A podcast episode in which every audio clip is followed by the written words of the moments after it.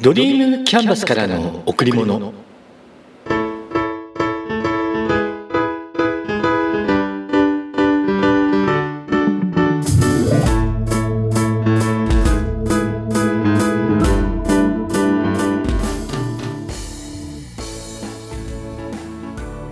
皆さんこんにちは。ドリームキャンバスの竹内義之です。やっと我が家にも Amazon エコーがやってきました。アレクサジャズをかけて。って言うと Amazon Music のジャズステーション。ジャズボーカル。と応答があり。その後ジャズを流してくれます。ちょっとした隙間時間に音楽を聴きたいとかリラックスしたい時などとても便利に使えます。あとは時刻を聞いたりアラームをセットしたり。天気やその日のニュースなんかを聞くこともできます。例えば「アレクサ歌歌って」って言うと陽気な声で歌を歌い始めます。これ結構面白いですよ。案外上手です。招待リクエストを送ってから手元に届くまでかなり時間がかかりました。11月10日に Amazon のホームページから招待リクエスト。12月20日頃に招待メールが来て購入手続き。翌日に自宅に届きました。まさかリクエストから1ヶ月以上もかかるなんて考えていなかったのでちょっと驚きです。まあゆっくり時間をかけてどんなことに使えるか試していこうと思います。それにしても便利な時代になりました。手を使わずに話すだけで望むことができてしまう。さまざまな情報や予測も正確な答えが返されるようになってきました。皆さんは2045年問題って聞いたことがありますか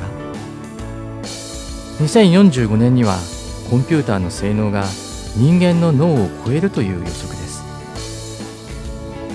シンギュラリティって言われていますが1980年代に公開された「ターミネーター」そのストーリーのようなことが現実に起こり得る未来が来るかもしれない。なんだか怖いですよね。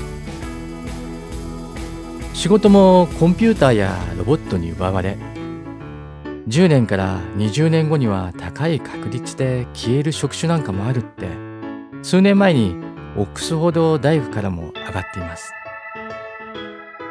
銀行の融資担当者電話オペレーターレジ係ネイリスト。弁護士助手。ホテルの受付。税務申告の代行者。簿記会計の事務員。いろいろ上がっています。もちろん今とは異なる仕事も新たに生まれてくるのでしょうが技術の進歩が多くの人から仕事を奪ってしまう、怖い時代になってきました。これからは会社の名前で仕事をしていくのではなくいかに自分の価値を上げていくか。また一つの企業組織だけでやるのではなくて異業種間でコラボして新たなことを想像していく。まさにアイデアを形にしていく。そんな時代へと向かって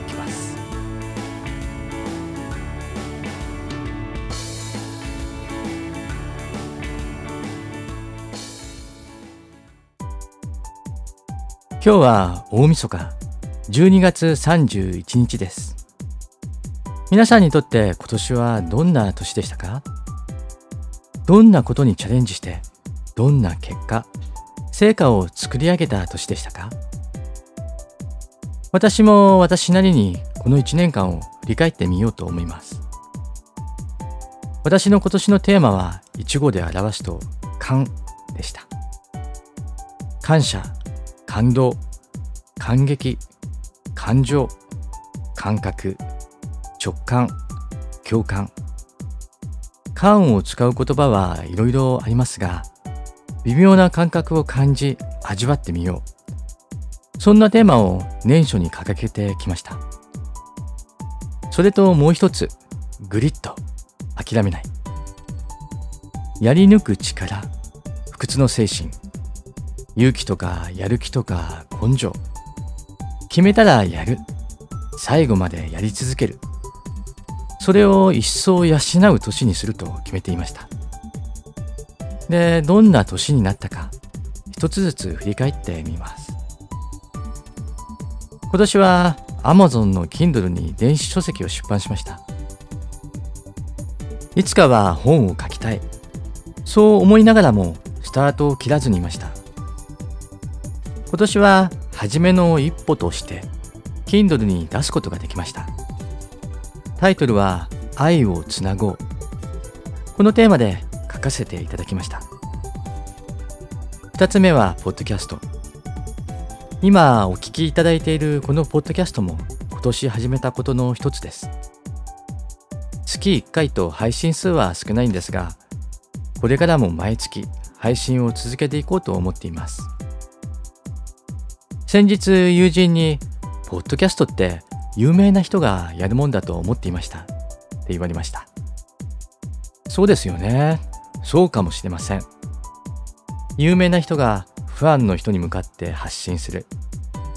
そう思ってる人もきっと多いでしょう。でも今は誰もが簡単に発信できるんです。それができることを知ってほしいなって思って。私は無名で特別な能力なんて全く持っていません。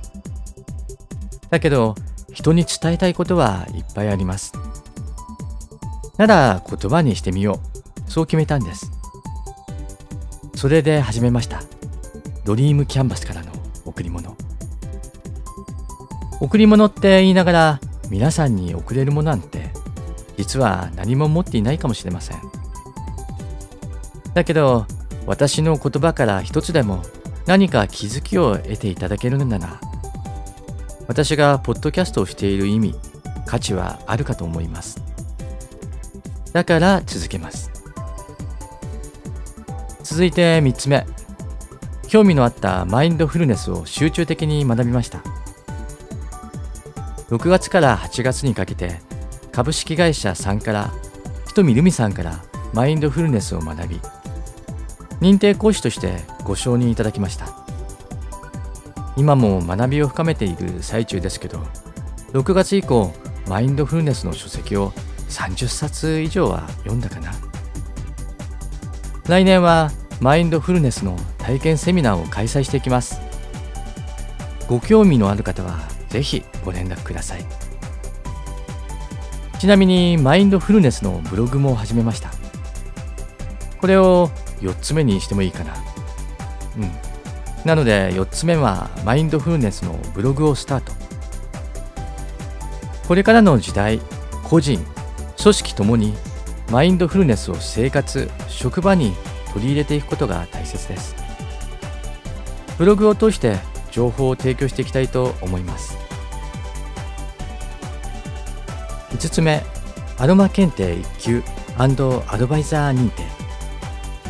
11月に公益社団法人日本アロマ環境協会さんのアロマテラピー検定1級を受験し12月に合格をいただきました。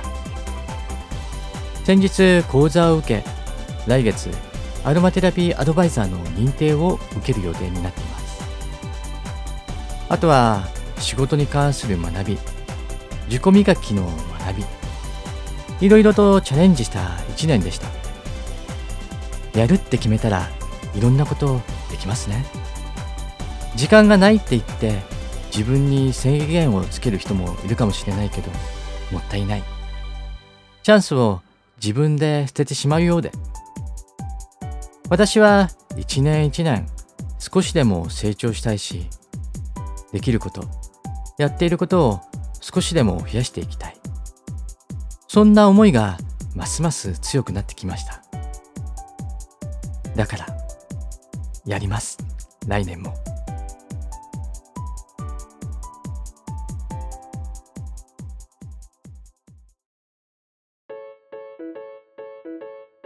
A さんの話を聞く。B さんのことを。B さんの話を聞く。A さんのことを。そこに C さんが登場。A さんと絡み B さんと絡む。結果 C さんの話を聞く。少しずれている。誰が正しいのか何を信じていいのかよくわからなくなる。そんなことが先日ありました。皆さんならそんな時どうしますか？誰をどの話を信じますか？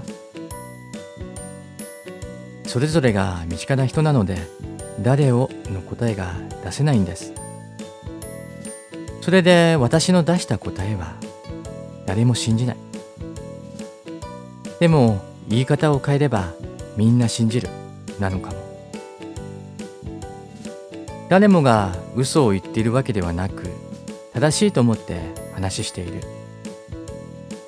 感情が入り異なる視点にそれぞれが力を入れ結果話がずれていく。真実は何？それを知る必要があるのか？知った時何をすればいい？難しい問題です。この件はもう少し時間をかけていこうと思います。ここでいい機会なので少し考えてみます。信じる。あなたを信じるよってよく聞くセリフですが何をどこまで信じるのでしょうか？またなぜそこまで言えるのでしょうか？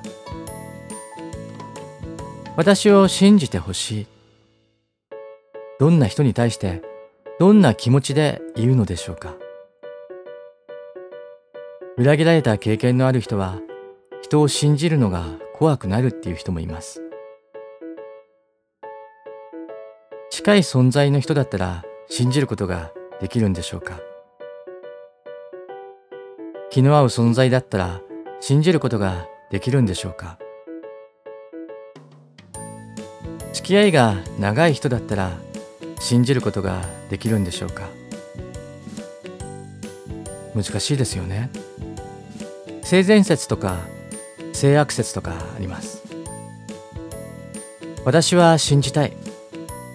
無関係の人。その場だけの人の話は信じないかもしれない。だけど周りにいる人たちのことは信じたい。人に善悪はなく感覚感性が違う。その違いが行動の違いとなる。その行動の違いが自分と合う自分と合わない。付き合う付き合わないになるかもしれない。だけど基本人を信じていきたいな。ところで信じるっていうのは対象が複数あります。自分を信じる。他人を信じる。運を信じる。未来を信じる。一番信じやすいのは自分のことですよね。いつでもどんな時でも最後まで信じましょう。自分を。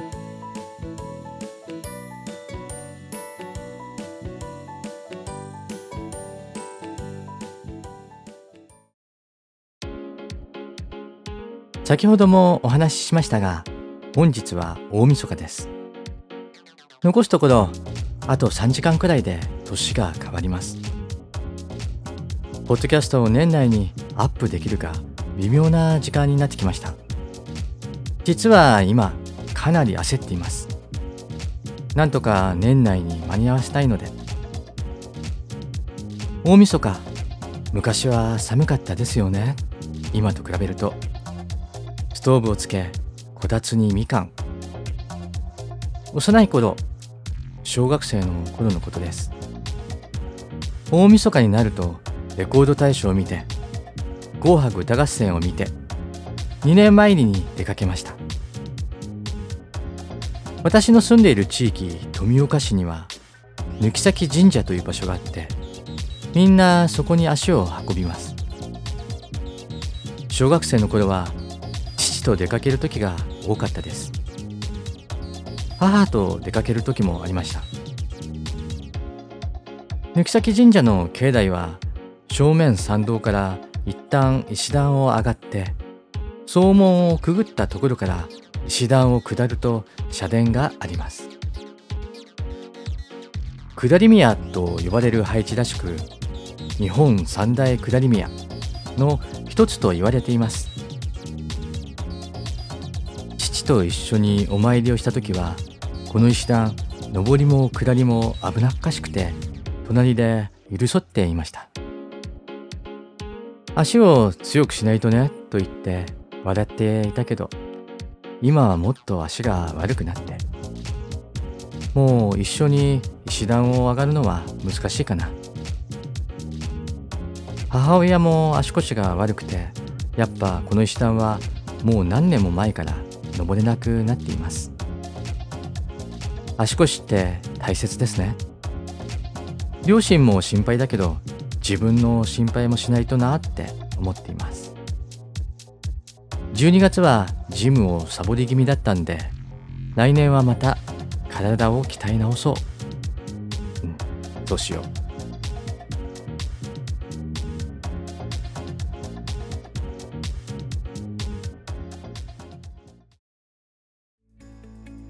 ところで今年の「紅白歌合戦」はどうなってるんだろう。見る時間良さそうだな。今年の仕事納めは12月29日でした。午後の適当な時間から身の回りの整理をして15時から大掃除を始めました。その後は納会そして19時前には解散しました。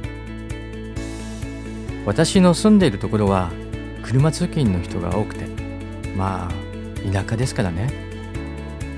最近では仕事納めの日も車で来てお酒を飲まない人が多いんです。車を取りに来るのが面倒なようで寂しいな。もちろん私は飲みます。仕事納めですから。飲まなければ仕事の終わりになりません。で翌日である昨日車を取りに来ました。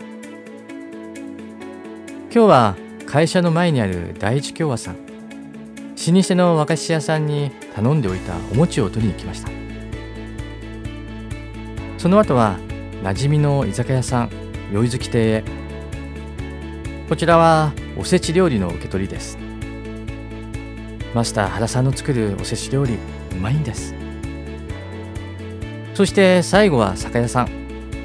正月用のお酒として芋焼酎2本と梅酒正月は楽しく飲んで美味しい料理を食べる。これが最高です。今しか体験できないこと。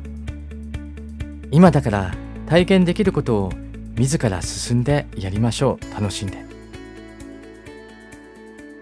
皆さん今日も笑顔でいましたか？笑顔でいれば幸せを感じることができます。笑顔でいれば毎日が楽しくなります。笑顔でいれば幸せが人に伝わります。笑顔でいれば人と人とがつながっていきます。ドリームキャンバスからの贈り物。今日はこの辺で。